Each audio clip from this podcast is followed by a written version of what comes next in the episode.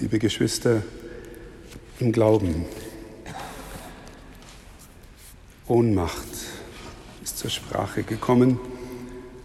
In mir kommt auch noch das Bild eingekrümmt. So viel Ohnmacht und eingekrümmt sein. Aus Verletzung, aus Angst, Vertrauensverlust, aus Missbrauch. Wir alle wissen es inzwischen als ein gesichertes Wissen im Kopf.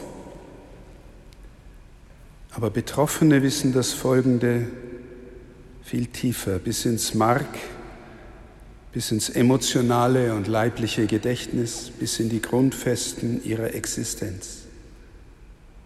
Verletzungen wie Missbrauch reichen tief und können unfassbar zerstörerisch sein. Sie sind Folge von erfahrenem Verrat und können unsicher bis unfähig machen im Selbstverhältnis, im Selbstwert, in Beziehungen zu anderen, im Verhältnis zur Welt, im Verhältnis zu Gott. Jede neue Verletzung, jede neue Lüge, jeder neue Verrat macht das Schutzbedürfnis größer, macht geneigt, sich noch weiter einzudrehen, sich zu verstecken, sich einzugraben in den Schutzraum des eigenen Inneren,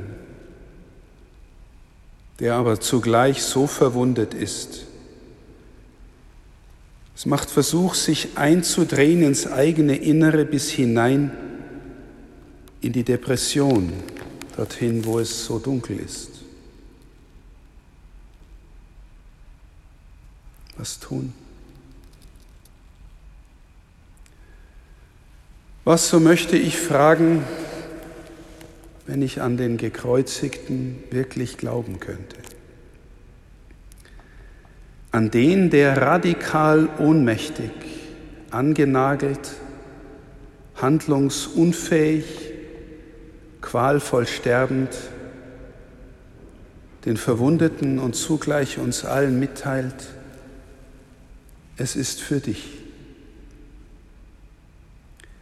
Dieser so Verwundete ist aber nicht zusammengekrümmt, nicht in sich eingedreht, sondern hat auch am Kreuz noch ausgebreitete Arme und streckt uns sein Herz entgegen. Ein Herz, das sich freiwillig verwundbar macht bis in den Tod, das sich ausgießt für das Leben der Welt. Damit alle Verkrümmung nicht mehr Verkrümmung bleiben muss, damit es tatsächlich ein allmähliches Öffnen geben kann, ein Mutfassen ein allmählich wachsendes Vertrauen in der Ahnung, dass die Welt in ihrer ursprünglichen Tiefe doch nicht nur Verrat ist, sondern ursprünglicher wahr, gut und schön. Dass die Welt in der Hand eines Schöpfers liegt, den der gekreuzigte liebevoll Vater genannt hat und den die Schrift auch mit Worten beschreibt, die die Zärtlichkeit einer Mutter nahelegen. So ein Glaube könnte uns helfen zu sehen, dass verkrümmte Liegenbleiben braucht nicht das letzte Wort sein, auch nicht die letzte Lebensäußerung angesichts der Todessehnsucht vieler Verwundeter. Elia in seiner Todessehnsucht bekommt unerwartet Brot und Wasser und kann den Weg gehen, der ohne die Gabe zu weit wäre. Jeder und jede kann zum Eingeladenen, zum Empfangenden dieses Brotes werden. Als Kirche glauben wir, dass es trotz allem bei uns und bleibend bei uns das Brot des Lebens gibt, zum Weitergehen. Ihn selbst in uns zum Weitergehen. Und wir Menschen der Kirche, vor allem wir Verantwortungsträger, auch in uns gibt es eine Seite der Ohnmacht, der Einkrümmung.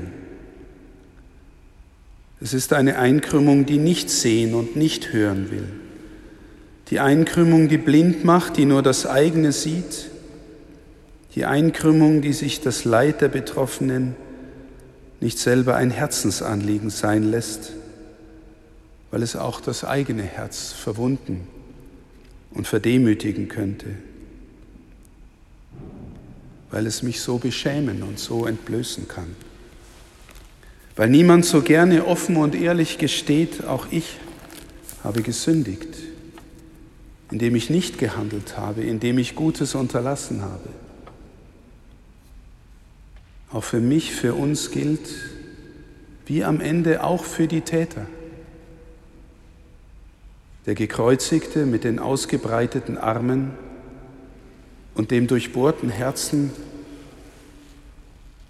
er und er allein ist die alles Leid auf sich nehmende, alle Versöhnung und Vergebung ermöglichende, ewige Liebe in Person. Heilung und Erneuerung können hier aus einer Quelle kommen, die sich unerwartet schenkt und die von der Welt allein nicht mehr zu erwarten ist. Wir alle, alle brauchen diese Quelle, diese innere Nahrung, damit sich Verkrümmungen lösen, Wunden heilen und wir alle den Weg trotz allem weitergehen können. Herr, erbarme dich unser.